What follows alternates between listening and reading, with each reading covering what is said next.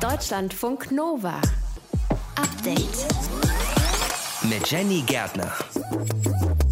Unser Thema im Update-Podcast, der heutige Impfgipfel mit dem Blick auf die Impfungen von Kindern und Jugendlichen, die ab dem 7. Juni möglich sein sollen, unter der Voraussetzung, dass der Impfstoff offiziell für diese Altersgruppe zugelassen wird. Aber es stellt sich natürlich die Frage, ist das eigentlich notwendig, Kinder und Jugendliche impfen? Dafür spricht, es geschieht zwar nur sehr selten, aber es kommt schon vor, dass auch Kinder schwer an Covid-19 erkranken. Und äh, manche leiden danach auch an Long-Covid, also diesen Spätfolgen einer Corona-Infektion, die ja Wochen oder monatelang andauern können. Christina Satori ist das, Wissenschaftsjournalistin. Ihr Kontraargument hört ihr gleich auch noch. Und wir machen heute gemeinsam unsere Kippen aus und gucken uns an, wie das aussehen könnte, wenn Deutschland komplett rauchfrei wäre. Das fordert nämlich ein Bündnis aus 50 Hilfsorganisationen. Ganz konkret wollen die, dass Deutschland bis 2040 rauchfrei wird und fordern das hier. Da wären etwa die Erhöhung der Tabaksteuer um 10 Prozent und zwar pro Jahr, ein Verbot von Zigarettenautomaten, ein Werbeverbot für Zigaretten, E-Zigaretten und solche Dinge. Also unterm Strich soll das Rauchen teurer und unattraktiver werden. Mehr über dieses Bündnis und die Idee, Deutschland rauchfrei zu bekommen bis 2040 hört ihr gleich. Außerdem wird es richtig sexy hier bei uns im Update-Podcast, denn wir schauen uns an, wie könnte eigentlich unser Datingverhalten aussehen, wenn die Pandemie irgendwann mal vorbei ist wird es dann richtig, richtig heiß, weil wir die ganze Zeit uns danach sehnen, uns endlich wieder anfassen zu können. Wird es ein Sommer voller Liebe, Sex und Zärtlichkeit? Wir gehen das gleich gedanklich durch. Auf geht's. Deutschlandfunk Nova. Heute großes Thema beim Impfgipfel, die Kinder.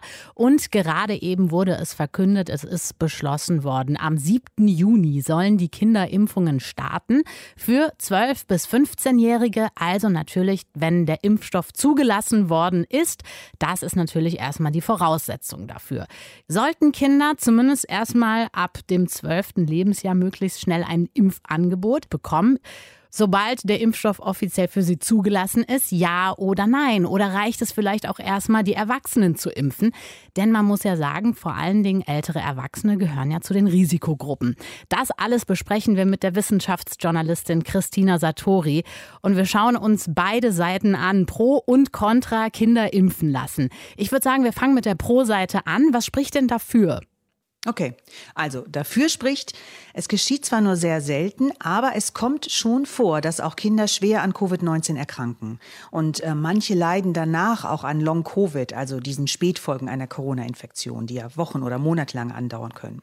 Und ähm, was auch dafür spricht, bei etwa einem von 1000 infizierten Kindern oder einem von 5000 Infizierten, das ist so ein grober Rahmen, da kommt es einige Wochen nach der Corona-Infektion bei Kindern zu einer Entzündung im Körper. Die wird PIMS abgekürzt und die ist doch schon recht gefährlich. Also in Deutschland wurde das bei mehr als 300 Kindern bisher festgestellt und die meisten davon mussten auf der Intensivstation behandelt werden. Und für chronisch kranke Kinder kann eine Corona-Infektion gefährlicher sein als für gesunde Kinder. Also die Situation von chronisch kranken Kindern muss man, glaube ich, sowieso getrennt betrachten, mhm. wenn es um das Impfen geht. Was noch dafür spricht, in den Zulassungsstudien, die BioNTech schon vorgelegt hat und Moderna auch vorlegen will, da traten wohl keine gefährlichen Nebenwirkungen durch die Impfung auf. Und die Impfung hat gut geschützt. Das war alles pro. Jetzt äh, es weiter mit Contra. Was spricht denn dagegen, Kinder ab zwölf impfen zu lassen? Also in der Regel ist eine Corona-Infektion nicht gefährlich für Kinder. Covid-19, PIMS, was ich da eben erzählt habe, dieses Entzündungssyndrom oder Long-Covid auch, das kommt bei gesunden Kindern nur sehr selten vor. Das heißt, der Nutzen ist für Kinder also sehr gering von so einer Impfung. Also nehmen wir mal als Vergleich einen Erwachsenen, der über 50 ist, da ist der Nutzen dieser Impfung viel, viel größer. Der hat ja ein viel höheres Risiko, dass Covid-19 bei ihm schwer verläuft, dass er Long-Covid bekommt, all solche Sachen. Die Ständige Impfkommission, muss man sagen, die hat noch keine Empfehlung abgegeben, äh, Kinder impfen zu lassen. Mhm. Warum ist die STIKO denn da offenbar so zurückhaltend? Ja, also die STIKO wird wohl erst in den kommenden Wochen entscheiden, aber einzelne Mitglieder, die haben sich schon geäußert und die haben gesagt, wir haben noch zu wenig Daten. Also es ist gar nicht so, dass wir konkrete Bedenken haben, dass da irgendwas vorgefallen ist in diesen Zulassungsstudien. Wie gesagt, die sind nach dem, was man bisher weiß, gut verlaufen. Aber der Haken ist, es wurde doch an recht wenig Kindern getestet. Für BioNTech waren das um die 1500, Moderna wohl so um die 3000 Kinder. Das ist nicht richtig viel. Um mal so einen Vergleich zu haben, für die Zulassung für die Impfstoffe bei Erwachsenen wurden die Impfstoffe an 30.000 oder sogar 40.000 Menschen getestet. Jetzt kann man sagen, okay, aber das ist ja der gleiche Impfstoff und den hat man jetzt schon bei Erwachsenen erprobt und da ist der ja sehr sicher. Aber Kinder sind nicht gleich Erwachsene. Und falls es wirklich, es kann ja sein, dass es seltene Nebenwirkungen gibt bei Kindern, die bei Erwachsenen noch nicht aufgetreten sind. Und die sieht man dann nicht in der Studie mit 3000 Teilnehmern. Da mhm. braucht man einfach mehr Teilnehmer, um solche seltenen Nebenwirkungen zu sehen. Und da haben eben einige STIKO-Mitglieder jetzt schon gesagt, naja, da wollen wir wohl mal mehr abwarten, bis wir mehr Daten haben. Weil man muss immer noch bedenken, für Kinder ist der Nutzen der Impfung eben sehr gering, also für gesunde Kinder. Und dann darf eben das Risiko auch nur sehr, sehr gering sein. Und das sieht man eben erst, wenn man deutlich mehr als 3000 Kindern den Impfstoff gegeben hat. Du beschäftigst dich ja eigentlich seit Ausbruch der Pandemie wirklich intensiv mit Corona, mit den Impfungen und eigentlich mit allem, was ja. dazugehört. Ja. Wie ist deine ja. ganz persönliche Einschätzung zu dem Thema? Also ich finde, es ist wichtig, dass Kinder jetzt an die erste Stelle kommen, priorisiert werden in Deutschland, weil die haben bisher viel zurückstecken müssen in dieser ganzen Pandemie. Und für mich bedeutet das, Kinder müssen wieder mit ihren Freunden spielen können, die müssen in die Kita gehen können und in die Schule. Und dafür finde ich, müssen die Erwachsenen zurückstecken. Da müssen Maßnahmen greifen, damit die Inzidenzen weiter sinken, damit das Virus sich weniger verbreitet. Das würde ja Kinder auch schon schützen, weil je weniger Virus umherläuft, umso weniger gibt es auch Ansteckungen in den Schulen und Kitas.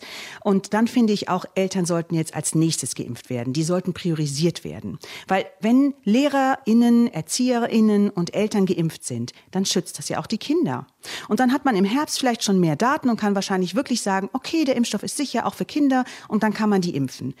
Wenn jetzt gesagt wird, na, wir brauchen aber doch eine Herdenimmunität, erstmal, die erreichen wir sowieso nicht ganz, ähm, nicht mehr in diesem Jahr. Und außerdem, ich finde, für die Herdenimmunität müssen die Erwachsenen sorgen und nicht die Kinder. Das sagt die Wissenschaftsjournalistin Christina Satori über die Frage Kinder impfen lassen, ja oder nein. Vielen Dank für das Gespräch und deine Einschätzung. Deutschlandfunk Nova. Update. Es stinkt, ist ungesund und teuer. Drei Argumente, die einem dabei helfen können, mit dem Rauchen aufzuhören. Ich habe es geschafft vor einem halben Jahr erfolgreich. Yay. Aber es gibt ein Bündnis, das will keine Einzelerfolge, sondern das große Ganze. Deutschland soll rauchfrei werden bis 2040, so die Idee von einem Bündnis, bestehend aus 50 Hilfswerken und Gesundheitsorganisationen.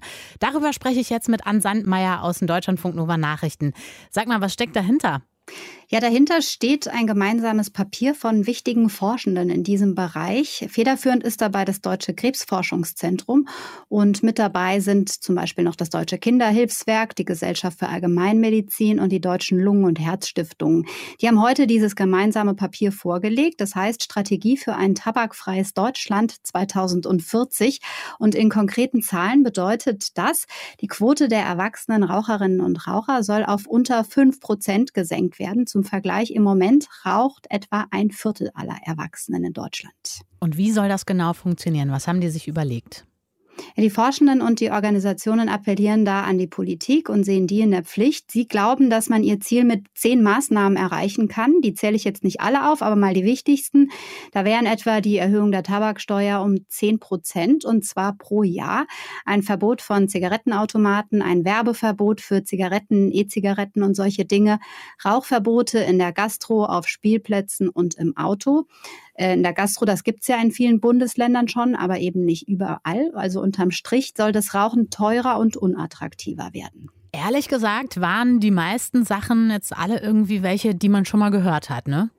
Ja, richtig. Die meisten, das sind Maßnahmen, die schon mal in der Diskussion waren oder die es etwa im Ausland schon gibt, zum Beispiel in Australien. Dort kostet eine Packung Markenzigaretten heute schon umgerechnet 19 Euro, das schreibt der Spiegel. Und in Frankreich, Belgien und Irland dürfen Kippen nur in unifarbenen, langweiligen Packungen verkauft werden, auf denen Schockfotos zu sehen sind. Und in Großbritannien, da gibt es seit Jahren den sogenannten Display-Ban. Das heißt, wer dort Tabakwaren kaufen will, der kann das nur in speziellen Verkaufsstellen machen. Und die Zigaretten, die sind so weggeschlossen, dass man die gar nicht sehen kann vorher. Außerdem haben tatsächlich alle EU-Staaten schon vor Jahren die Plakatwerbung für Zigaretten abgeschafft. Nur in Deutschland, da steht das erst Anfang 2022 an. Also das heißt, Deutschland hinkt bei dem Thema total hinterher, oder? Ja, das zumindest sagen die Forschenden, die das Papier aufgesetzt haben. Also gerade was das Thema Plakatwerbung angeht, gab es da auch ein ziemliches politisches Hin und Her, bis dieses Verbot dann entschieden wurde. Gegenwehr gab es da vor allem von CDU-PolitikerInnen. Und Laura Grenf vom Deutschen Krebsforschungszentrum hat dazu dem Spiegel gesagt, dass das daran liegt, dass die Politik und die Tabakindustrie nach wie vor sie sich sehr nahe stehen und dass sich demnach CDU und SPD ihre Parteitage immer noch unter anderem von der Zigarettenlobby mitfinanzieren lassen lassen. Okay, dann gucken wir uns noch mal an, wie das bei den anderen Ländern war. Da hast du ja einiges aufgezählt. Haben die Maßnahmen da was gebracht? Ja, Länder wie Australien oder Großbritannien, die sagen, ja, das hat es. Dort ist die Zahl der Raucherinnen und Raucher massiv gefallen. Und in vielen Ländern gibt es auch schon genau solche Pläne, wie das Bündnis ihn jetzt für Deutschland vorgeschlagen hat, diesen Plan. Nur, dass die Ziele da eben von der Regierung festgelegt worden sind. Die Niederlande, die wollen etwa bis 2040 rauchfrei sein, genauso wie Finnland. Und die Regierungen in Irland und Neuseeland, die haben sogar 2025 als Ziel. Mehr als 50 Gesundheitsorganisationen und Hilfswerke fordern eine Verschärfung der Tabakpolitik in Deutschland und wollen das Land bis 2040 fast rauchfrei machen. Darüber haben wir gesprochen mit Ann Sandmeier aus den Deutschlandfunk Nova Nachrichten. Deutschlandfunk Nova. Update. Wenn ihr als autofahrende Person in einer Großstadt wohnt, dann kennt ihr das Problem wahrscheinlich. Parkplatzsuche. Gerade abends nach Feierabend, das ist Krieg, Leute. Und am Ende 30 Minuten Rumsucherei, ja gut, dann stellt man sich eben doch in die zweite Reihe oder schräg in so eine Auffahrt oder so, dass man vielleicht das Gefühl hat, naja, da kommt man noch irgendwie so raus, der andere kommt vielleicht auch noch aus seiner Auffahrt da raus. Hauptsache, man ist die Karre los. Ja, bis dann das Ordnungsamt kommt und einem einen Strafzettel ans Auto bappt. Passiert ja bei uns in Deutschland vergleichsweise seltener. In den Niederlanden zum Beispiel fahren sogenannte Scan-Fahrzeuge rum. Die erkennen falsch parkende Autos sofort und zack gibt es einen Strafzettel. Ganz automatisch geht dann direkt an den Besitzer des Autos nach Hause. Wäre das auch was für uns? Die Denkfabrik Agora Verkehrswende hat sich dieses Thema angeschaut, ein Gutachten dazu erstellt und der Projektleiter ist Wolfgang Eichinger. Können Sie mir sagen, wie genau funktioniert dieses Prinzip? Ja, gerne. Also in Holland und auch in etlichen anderen Ländern in Europa ist ähm, das schon lange jetzt Praxis, also unter anderem auch in Frankreich oder sogar in Polen, dass ähm, die Städte nicht mehr als Personal zu Fuß auf die Straße schicken, um diesen ja wirklich auch etwas missliebigen Job zu erledigen und Leuten zu sagen, sie hätten jetzt hier kein Parkticket oder so gezogen. Mhm. Ähm, stattdessen fahren da eben Fahrzeuge durch und die können ähm, über eine Kamera erkennen, anhand von den Kennzeichen der Fahrzeuge, ob jetzt für dieses Auto zum Beispiel ein Parkschein vorliegt oder es gibt ja auch so Bewohnerparkausweise, wo die Menschen, die da in den Straßen, in dem Gebiet wohnen, dann so einen Dauerausweis eigentlich haben. Und das ist mit einem Kennzeichen verknüpft und die Fahrzeuge zur Kontrolle und wird erkannt, dass hier ein Parkschein zum Beispiel fehlt. Dann wird eigentlich nur die Zentrale informiert und die schickt dann tatsächlich auch nochmal Leute, also wirklich zwei Kontrollpersonen auf die Straße, um das nochmal gegenzuprüfen. Okay, also da will man sicher sein kann. Da will man auf Nummer sicher gehen. Sie haben gerade schon Ganz angesprochen, genau. es wird in einigen Ländern schon gemacht. Mit welchen Erfahrungen? Also wurden da möglicherweise äh, weniger Autos falsch geparkt am Ende sogar?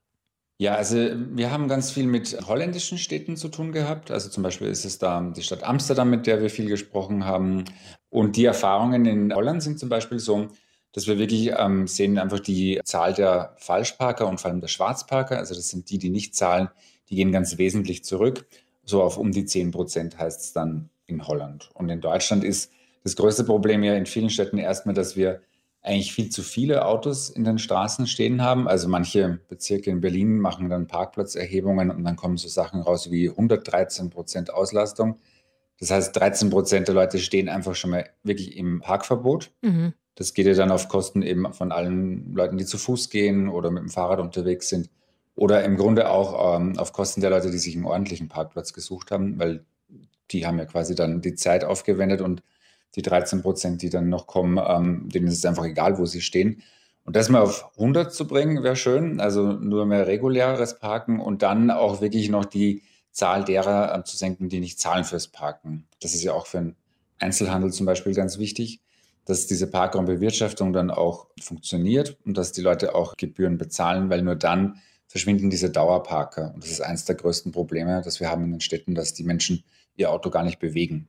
Also ja. Es steht dann einfach auch zum Teil wochenlang rum und davon hat ja wirklich gar niemand etwas, außer die eine Person, die sich halt dann zum Beispiel eine Tiefgarage oder so spart. Mhm. Jetzt ist das ja eine Überlegung, wenn man sagt, Scanfahrzeuge in Deutschland einsetzen, dann sagen bestimmt jetzt viele direkt, ja, aber was ist bitte mit dem Datenschutz? Das ist ähm, tatsächlich eine sehr wichtige Frage und ich glaube, die Lösung dieser Technik kann auch nur funktionieren und akzeptiert werden, wenn Datenschutz gewährleistet wird. Aber die Erfahrungen im Ausland zeigen ja auch, das sind ja auch äh, Länder in der EU und die haben ja auch erstmal die gleichen EU-Vorgaben zum Datenschutz. Die können gewährleistet werden offenbar. Gleichzeitig, ähm, manche Länder sind auch strenger als die EU-Regeln und auch in Holland hat zum Beispiel die Stadt Amsterdam tatsächlich achtmal dieses Konzept schon vor Gericht vertreten müssen, mhm. weil sie auch verklagt wurde von Datenschützern. Und ähm, sie hat achtmal Recht äh, bekommen, die Stadt Amsterdam, aber diese Prozesse auch dazu verwendet, um dieses Datenschutzkonzept noch besser zu machen. Und das ist auch wirklich richtig und wichtig. Also man soll nur so viele Daten tatsächlich erheben, wie man ähm, tatsächlich auch braucht. Und das ist eine wichtige Vorgabe. Und dann geht es eher darum, wo werden diese Daten gespeichert, wann werden sie wieder gelöscht. Und das kann man auch alles gut auch nachkontrollieren. Ja. Also im Endeffekt, wenn bezahlt wird, bleiben keine Daten übrig.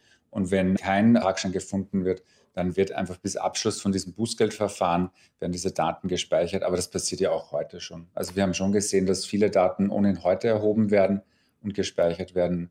Der einzige Unterschied ist eigentlich, dass es nicht durch ein Fahrzeug erstmal ähm, gelesen wird.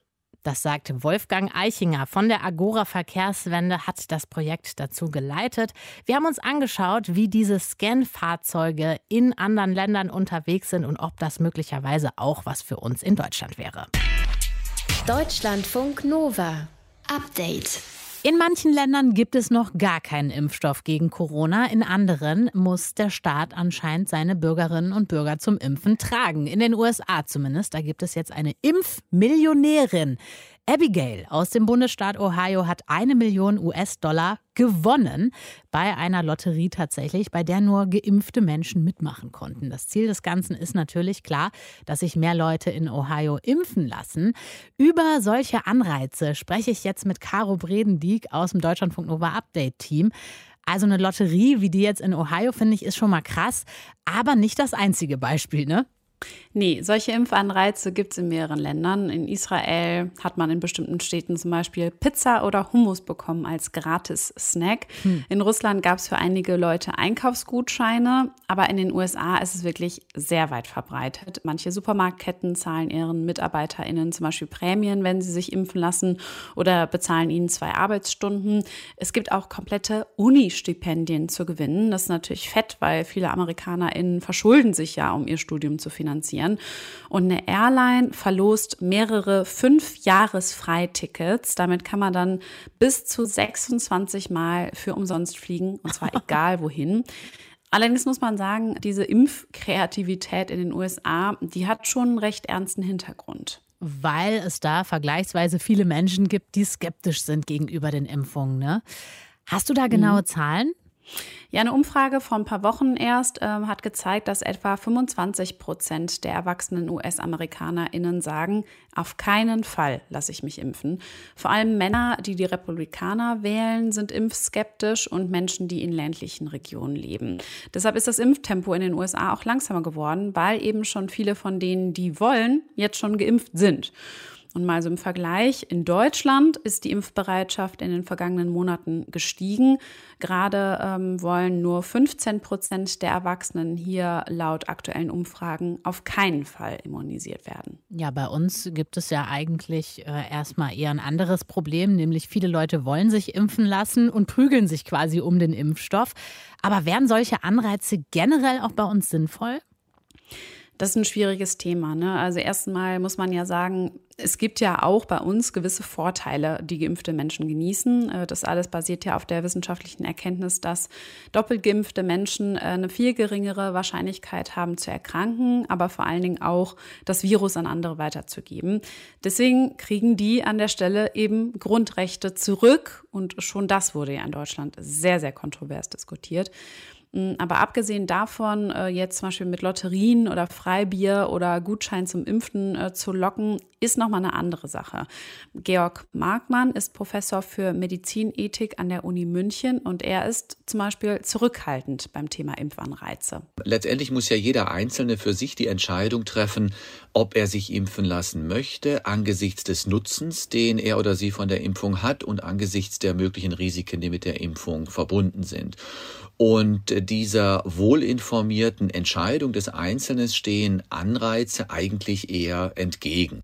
Deutsche Städte und Kommunen und auch Unternehmen ähm, sind bei dem Thema bisher auch sehr zurückhaltend. Und es ist ja auch so, dass schon bei der Grundrechtedebatte manche Menschen gesagt haben, sie würden das als äh, indirekte Impfzwangnummer wahrnehmen, äh, eben wenn jetzt da Freiheitsrechte dran gebunden wären.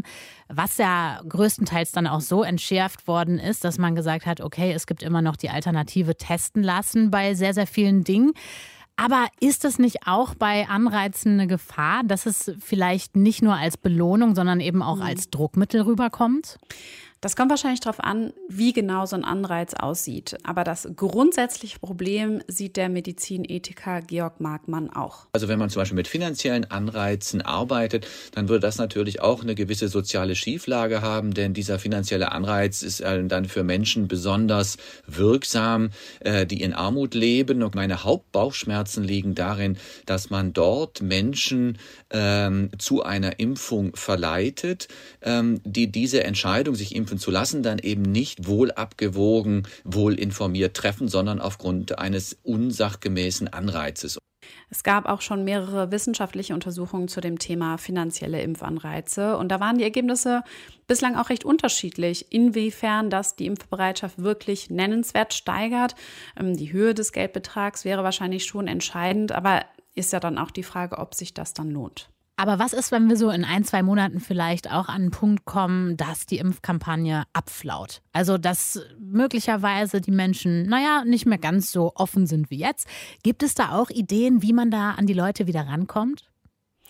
Die gibt es zum Beispiel in Bezug auf Menschen, die vielleicht jetzt gar nicht impfskeptisch sind, sondern vielleicht eher keinen Zugang zur Gesundheitsversorgung haben, weil sie vielleicht keinen Hausarzt haben oder auch einfach viele, viele andere Sorgen als jetzt Corona. Äh, der Medizinethiker Georg Markmann findet, dass man die auch noch anders erreichen könnte als mit irgendwelchen Gutscheinen. Wir wissen zum Beispiel, dass die Impfraten in äh, Stadtteilen, in Wohnvierteln äh, mit hoher Armutsrate deutlich niedriger ist. Ich glaube, dass da zum Beispiel eher es sinnvoll wäre, mit mobilen Impfteams in die entsprechenden Stadtteile reinzugehen und dort dann ganz niederschwellig ein Impfangebot äh, zu machen. Solche Aktionen gab es ja auch schon in mehreren Städten, ob jetzt in Vierteln mit vielen Sozialbauten oder auch speziell an obdachlose Menschen gerichtet mhm. zum Beispiel. Genau. Und in die gleiche Richtung geht halt auch, dass ähm, die Betriebsärztinnen äh, ab dem 7. Juni einsteigen in die Impfkampagne. Auch da werden vielleicht nochmal Menschen angesprochen, die ja keinen Hausarzt haben oder denen das vielleicht einfach zu mühsam war, sich einen Termin zu machen. Aber wenn sie dann ja in der Mittagspause zusammen mit ihren KollegInnen mal eben hingehen können, dann sind sie vielleicht schon eher an Bord. In den USA gibt es die erste Impfmillionärin. Die Infos über solche und andere Impfanreize hatte Caro Bredendieck aus dem Deutschlandfunk Nova Update Team. Deutschlandfunk Nova Update. Im Fußball-Europapokal hat erst das 22. Elfmeter das Finale entschieden. Im Endspiel der Europa League gestern Abend, vielleicht habt ihr es gesehen, Villarreal aus Spanien gegen Manchester United. 21 Elfmeter gingen einfach rein. Und dann war der Torwart von Manchester United am Ball war dran und ja, hat verschossen. Das war echt special. Villarreal hat damit die Europa League für sich entschieden. Durchs Elfmeterschießen 11 zu 10 am Ende das Ergebnis. Aber wie lange kann man eigentlich Elfmeterschießen treiben? Also Gibt es da eine Begrenzung? Klären wir mit Laura Duske. Sie ist nämlich Schiedsrichterin in der Fußball-Bundesliga der Frauen. 11 zu 10 nach Elfmeterschießen, das ist schon ungewöhnlich, oder? Ja, auf jeden Fall. Also das sind Ereignisse, die man nicht alle Tage hat, um es mal so zu sagen, ja.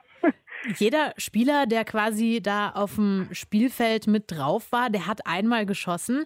Wie wäre das denn eigentlich weitergegangen? Hätte jetzt nicht der Torwart verschossen? Die Regel besagt da, dass alle Spieler einmal den Versuch äh, unternommen haben müssen, bevor sie ein weiteres Mal schießen dürfen. Das heißt, wenn alle bei Abpfiff der normalen Spielzeit zur Verfügung stehenden Spieler im Elfmeterschießen dran gewesen sind, wird man erst dann wieder eine neue Reihenfolge festlegen. Das heißt, bis zum letzten Spieler, äh, die ersten fünf stehen sowieso schon vor Elfmeterausführung fest.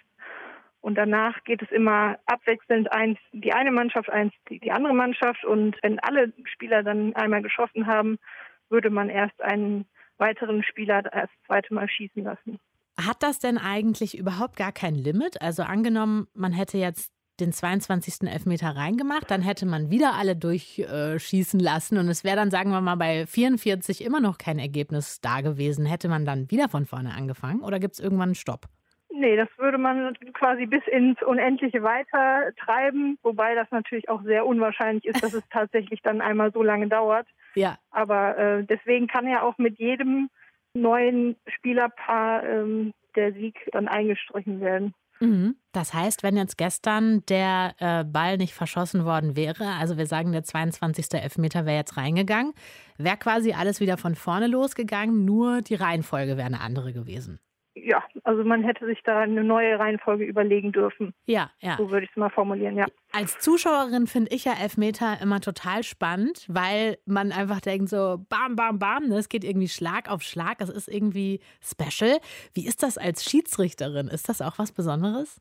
Also die Elfmeter-Ausführung, ob jetzt im Spiel oder quasi am Ende eines K.O.-Spiels, ist auf jeden Fall auch für den Schiedsrichter eine besondere Situation weil da auch einfach ganz viel Konzentration erforderlich ist, um da alle Regelübertretungen auch mitzubekommen und die ganze Administration, die dann dahinter steht, das aufzuzeichnen, wer geschossen hat, ob er getroffen hat oder nicht und um dann halt auch festzustellen, ob die eine Mannschaft jetzt einen Sieg erzielen konnte. Mhm. Im Vorgespräch hast du uns erzählt, dass jeder im Schiedsrichterteam eigentlich eine ganz konkrete Aufgabe hat, wenn es ums Elfmeterschießen geht. Wie teilt ihr euch da auf? Also die beiden Assistenten sind ja einerseits auf der Torauslinie, um die Aktion des Torwarts mit zu äh, beurteilen. Der darf ja erst äh, nach der Ausführung von mit einem Fuß von der Linie runter. Der andere Assistent ist dann bei den restlichen Spielern, die entweder schon geschossen haben oder noch schießen werden, im Mittelkreis und hält die da beisammen und schickt halt immer die jeweiligen Spieler dann zur Ausführung, die auch gemeldet waren. Das sagt Laura Duske, Schiedsrichterin in der Fußball-Bundesliga der Frauen. Wir haben uns angeguckt, wie lange kann Elfmeterschießen eigentlich gehen nach dem 11 zu 10 im Europa League-Finale gestern Abend. Deutschlandfunk Nova. Update. Waxed ist Englisch und heißt ich bin geimpft. Klingt so ähnlich wie waxed. Das heißt, ich bin enthaart. Waxed und waxed, beides mit sehr vielen Xen geschrieben, ist eine Art Meme für Erwartungen an diesen heißen Sommer. Führt uns Corona tatsächlich in einen Sommer der sexuellen Befreiung, meine Damen und Herren? Diese Frage wollen wir klären mit Deutschlandfunk Nova Reporter Stefan Beuting. Im Netz scheint die Sache längst klar. People have spoken, and Vax and Wax is the official Summer 2021 motto. Vaxed and Waxed. Das ist die Vorfreude auf Reiseabenteuer und die neue Lust auf Sex. Vaxed and Waxed, baby. Eineinhalb Jahre Pandemie, Abstand, Isolation. Es reicht langsam. Es gibt etwas nachzuholen. Ja, denn da hat sich eine Art Druck aufgebaut. Nicht, wir werden uns verhalten, als ob der Korken von der Sektflasche im Grunde fliegt glaubt der Paartherapeut und Sexualforscher Wolfgang Krüger. Und tatsächlich stehen einige Anzeichen auf heiß. Beispiel Kondomabsatz in den USA. Allein im April plus 23 Prozent. Das hat insgesamt dazu geführt, dass nicht nur das Toilettenpapier teilweise ausverkauft war, sondern wir haben gesehen, dass auch Verhütungsmittel und auch Sexspielzeug sehr stark nachgefragt wurde. Corona als Sextrigger. Und jetzt scheint auch die Werbung nachzuziehen. Die Agentur Pattern 89 verzeichnet die Rückkehr der Intimität im Klamotten-Advertising. Also eine Frau im hautfarbenen Body liegt auf einem Mann in Anzug. Die knutschen mit sehr viel Zunge und drumrum sieht man äh, auch so Knutschen und äh, viel nackte Haut. Herrenmode-Werbung per Orgie. Knutscherei beim Jeanslabel. Es wird heftigst rumgemacht. Für Wolfgang Krüger passt das. Er sieht darin den bildlichen Ausdruck eines tief verwurzelten Gefühls. Also wir haben in allen Krisenzeiten das Phänomen, dass man einen Wunsch hat nach Sexualität. Die Psychologieprofessorin Ashley Thompson nennt das Terror Management Theory. Sex dient hier als Ventil, um mit der Angst umzugehen, mit dem Bewusstsein der eigenen Sterblichkeit. Wolfgang Krüger sagt, das sei auch schon bei früheren Krisen so zu beobachten gewesen. Es ist also nicht nur eine Kompensation quasi für Langeweile oder dass ich mich spüre, sondern es ist quasi die Möglichkeit, mich in einer Form intensiv zu spüren. Und in dem Augenblick ist natürlich die Angst, die ich habe, dass mein Leben bedroht sein könnte, in diesem Augenblick weg. Wenn die Krise den Wunsch nach Sexualität verstärkt und wenn Begegnungen nun wieder möglich sind, dann müsste es im Sommer ja mega losgehen aber die Sache scheint dann doch etwas komplizierter. Zu mir kommen momentan unendlich viele Singles, die eine große Sehnsucht haben nach Liebe und gleichzeitig eine große Angst vor Nähe. Von den 18 Millionen Singles in Deutschland, sagt Krüger, seien zwei Drittel, also 12 Millionen sogenannte Übergangssingles. Die suchen eigentlich gerade eine feste Partnerschaft. Die Singles haben ganz besonders gelitten. Die neue Waxed and Waxed Bewegung, das ist die eine Seite. Auf der anderen stehen diejenigen, die noch mit pandemiebedingter Verunsicherung kämpfen, die Zeit noch gar nicht so richtig verwunden haben. Also ich habe die letzten Monate erlebt, dass vor allem Singles zu mir in die Therapie kamen. Singles, die sich gewünscht haben, endlich eine Partnerschaft zu haben und die gleichzeitig merken, dass sie davor zurückschrecken, weil sie Partnerschaftserfahrungen hatten, die nicht gerade positiv waren und die den Wunsch hatten, in der Therapie einmal diese Bindungsängste aufzuarbeiten dass der Post-Corona-Sommer in einer einzigen Orgie enden wird. Das suggeriert die Werbung. ExpertInnen wie Ashley Thompson und Wolfgang Krüger kühlen die Erwartungen etwas ab. Was sie aber feststellen, ist eine Art Qualitätsschub.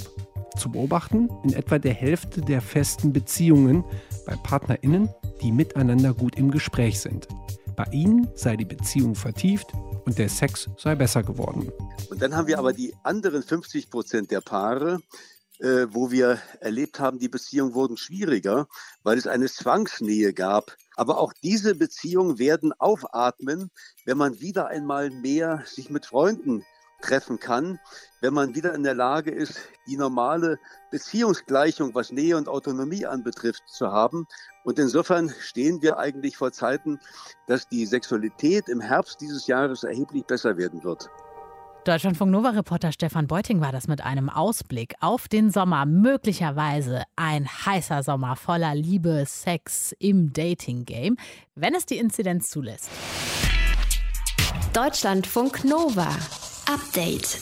Montag bis Freitag, immer zwischen 18 und 20 Uhr. Mehr auf deutschlandfunknova.de.